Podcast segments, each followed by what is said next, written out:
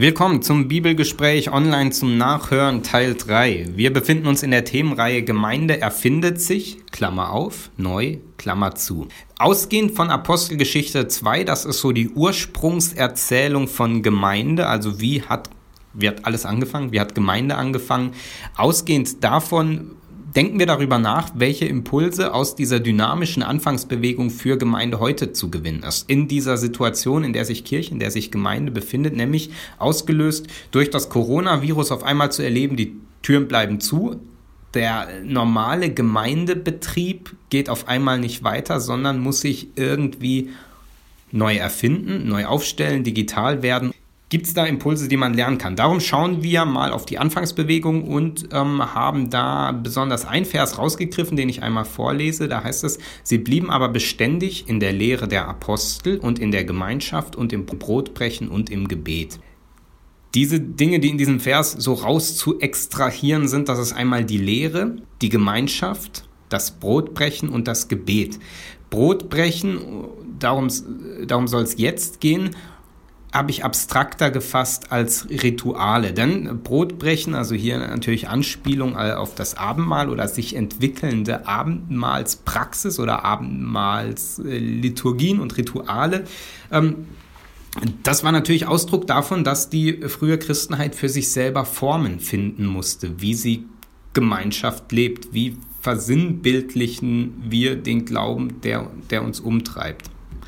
Wenn man sich das Wort Rituale im Duden anschaut, dann findet man zwei Bedeutungsrichtungen. Wenn man sich das Wort Rituale in der Fachliteratur anschaut, dann findet man auch diese zwei Bedeutungsrichtungen. Das ist einmal ähm, definiert der Duden Rituale als schriftlich fixierte Ordnung der Liturgie und Gesamtheit der festgelegten Bräuche eines religiösen Kultes. Für diese beiden Bedeutungen wird auch oft das Wort Ritus verwendet. Von der Wortbedeutung her gibt es da eigentlich keinen Unterschied. Es hat sich so ein bisschen eingebürgert, dass für den religiösen Bereich oder für die Gottes für den gottesdienstlichen Bereich, die gottesdienstlichen Abläufe oft das Wort Ritus verwendet wird, ähm, ist aber im Prinzip ein Äquivalent zu Rituale.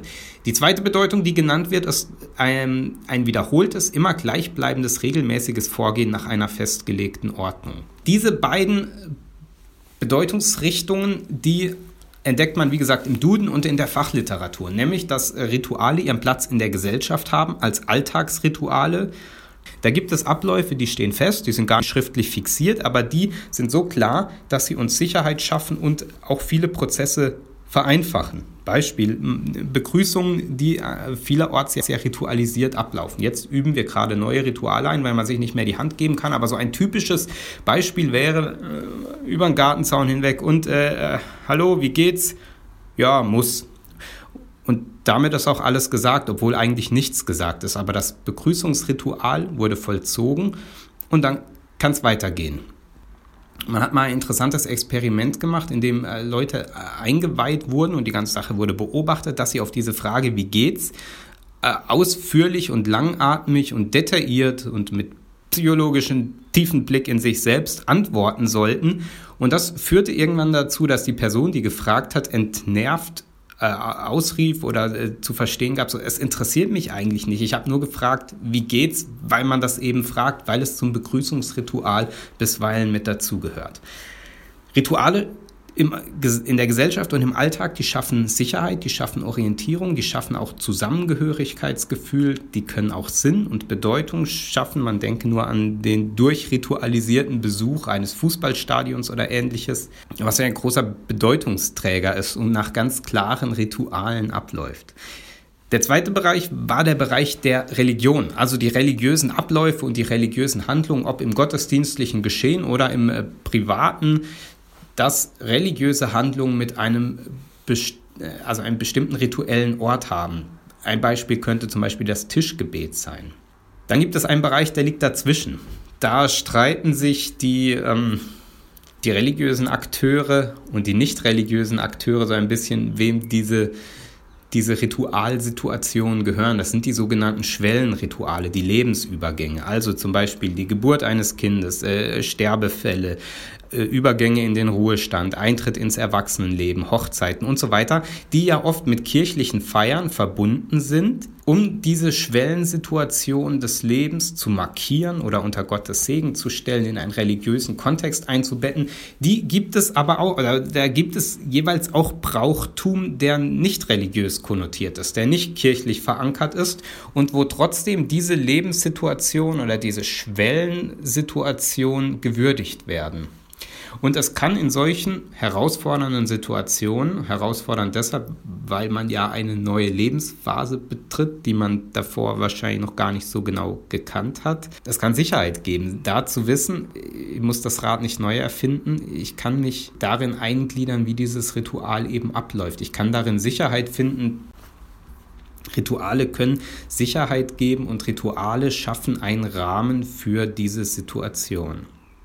Welche Rolle spielen Rituale jetzt für Religion und für Glauben? Dazu ein paar wenige und sehr verkürzt dargestellte historische Streiflichter, die aber trotzdem so ein bisschen eine Richtung aufzeigen können, ähm, wie, welche Rolle Rituale spielen. Wenn man in die Menschheitsgeschichte schaut, dann entdeckt man ganz früh in der Menschheit schon ähm, Steine, die an bestimmten Orten aufgestellt wurden oder in bestimmter Weise bearbeitet wurden und dann äh, kleine regionale Zentren von Religiosität waren, weil die Menschen dahin gekommen sind und rituelle Handlungen vollzogen haben.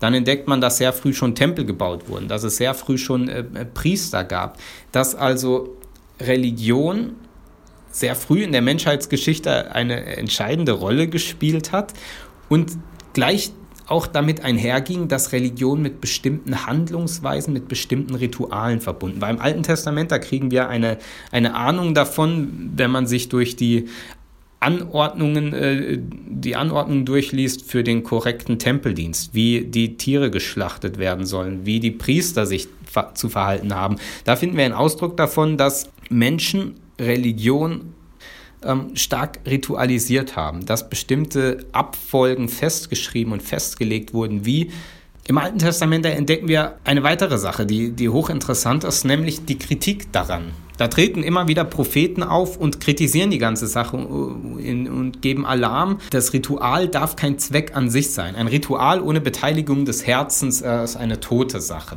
Also eine sehr deutliche Kritik der Propheten an den rituellen Abläufen. Im Neuen Testament, da also sehr spannend zu sehen, wie Jesus sich zu Ritualen verhält, also durchaus ritualkritisch im Sinne der alttestamentlichen Propheten, dass er Rituale bewusst bricht, religiöse Regeln, die gegolten haben, ähm, neu formuliert, was ja auch eine Kritik ist, äh, dass er sie äh, mit der inneren Herzensbeteiligung verbindet.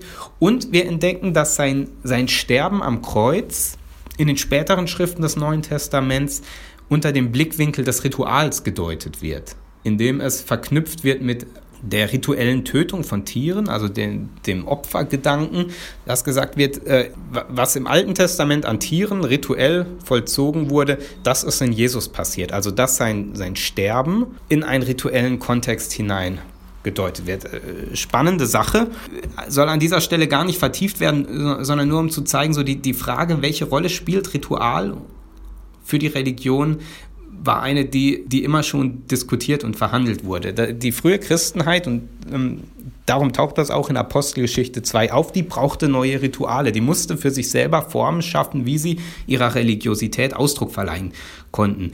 Schlägt sich dann nieder in so Formulierungen, wie sie brachen das Brot gemeinsam. Also sie entwickelten Formen, wie sie zusammen Religion leben konnten, welche Rituale für sie wichtig waren. Die Rituale wurden zunehmend wichtiger.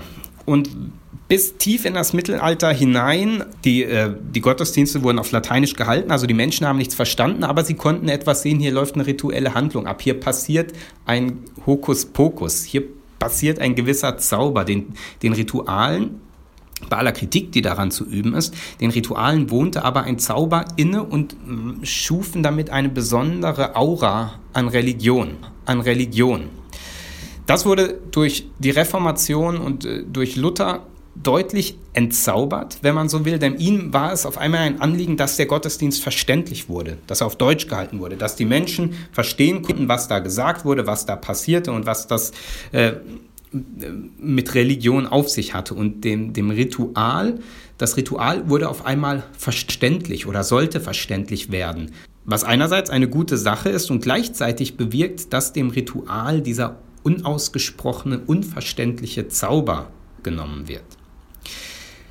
In der Folge der Reformation wurde Religion dann mehr und mehr zu einem inneren reflektierten Bewegtsein. Religion wurde zur Zustimmung. Da wird was gesagt, dem stimme ich zu und das regt mein Inneres an und äh, ich bin äh, innerlich reflektiert und, und fühle mich davon angesprochen. Ein verlorener Zauber, wenn man so will. Im evangelischen Wort des Wortgottesdienstes schlägt sich etwas davon nieder. Da geht es ums Wort darum, dass was verstanden wird, dass was gesagt wird, dass Bedeutung erzählt wird und nicht, dass Bedeutung im Ritual selber sich ereignet. Der Regisseur und Theatertheoretiker Peter Brook hat vor etlichen Jahrzehnten ein spannendes Buch geschrieben, das heißt Der leere Raum. Und darin beschreibt er ein Phänomen, angewandt auf das Theater, was er tödliches Theater nennt. Im Theater lange Zeit die Meinung vorherrschte, dass man die Intention des Autors auf der Bühne darstellen müsste. Also das Stück in dem Sinne, wie es der Autor gemeint hatte, darstellen und die Zuschauer sitzen da und schauen sich das an und kriegen die Bedeutung vorgeführt. Das nannte er tödliches Theater, weil langweilig. Eine routinierte Langeweile könnte man auch sagen. Oft spielt sich genau dieses Szenario oder möchte man fast sagen Trauerspiel im sonntäglichen Gottesdienst ab. Da geht es darum, die Intention des Autors eines Bibeltextes möglichst genau zur Darstellung zu bringen. Und weil das immer schwierig ist, die Intention eines Menschen genau darzustellen, braucht es Experten, die diese Sache vor einem Publikum aufführen, sozusagen, und die Bedeutung erzählen. Das ist die Bedeutung dieses Textes. Diese Formulierung hat, hat man wahrscheinlich schon mal im, im Gottesdienst gehört. Und bei aller Stärke, die das auch hat, also dass Menschen wirklich verstehen können, dass sie in ein Verstehen mit hineingenommen werden, ist damit etwas verloren gegangen, was sicherlich in weiten Teilen der, der Kirchengeschichte im Mittelalter etc. überbetont war, nämlich dass Rituale einen Bedeutungsüberschuss produzieren. Etwas, was man gar nicht so leicht in Worte fassen kann. Etwas, was in, in seinem unausgesprochenen und vorausgesetztem Sicherheit gibt. Das kann entlasten, wenn ich mir nicht Gedanken darüber machen muss, wie ich jemanden begrüße sondern das läuft einfach und dann äh, schafft das Sicherheit. Das kann auch im religiösen Bereich Sicherheit und Bedeutung schaffen, wenn es Rituale gibt. Ja, Rituale können Bedeutung schaffen. Und da sind wir an einem spannenden Punkt, denn heutzutage kann Bedeutung nicht einfach deklariert werden. So tickt der postmoderne Mensch nicht mehr, dass man ihm einfach erzählen kann, was die Bedeutung einer Sache ist, sondern Bedeutung wird erzeugt im Zusammenspiel der Beteiligten. Bedeutung wird verhandelt. Das hat meines Erachtens äh, Folgen für ähm, christliche Gemeindepraxis. Und es braucht meines Erachtens ein neues Nachdenken über dieses Thema, um Rituale nicht als langweilige Aufführung von vorgeschriebener Bedeutung ihrer Stärke zu berauben. Das heißt, in, in Gottesdiensten, in, in, in kirchlichen und gemeindlichen Handlungen es immer oder hauptsächlich darum geht, dass Bedeutung erzählt wird. Das ist die Bedeutung davon. Dann werden die, die Rezipienten, die, die das hören, nicht mit hineingenommen in den Prozess. Dann bleiben sie Unbeteiligte an diesem Ritual. Und die Stärke von Ritualen ist es ja eigentlich gerade Bedeutung zu schaffen. Die Stärke von Ritualen liegt ja gerade darin, anders als reine Worte auch die Sinne anzusprechen und damit andere Bedeutungsebenen anzusprechen oder andere Bedeutungsebenen überhaupt erst zu eröffnen. In diesem Sinne, glaube ich, braucht es ein neues Nachdenken und eine neue Sensibilität für das Thema Rituale. Das war der erste Teil zum Thema Rituale. Im nächsten Podcast wird es um das Thema Gebet gehen. Vielen Dank fürs Zuhören. Bis zum nächsten Mal.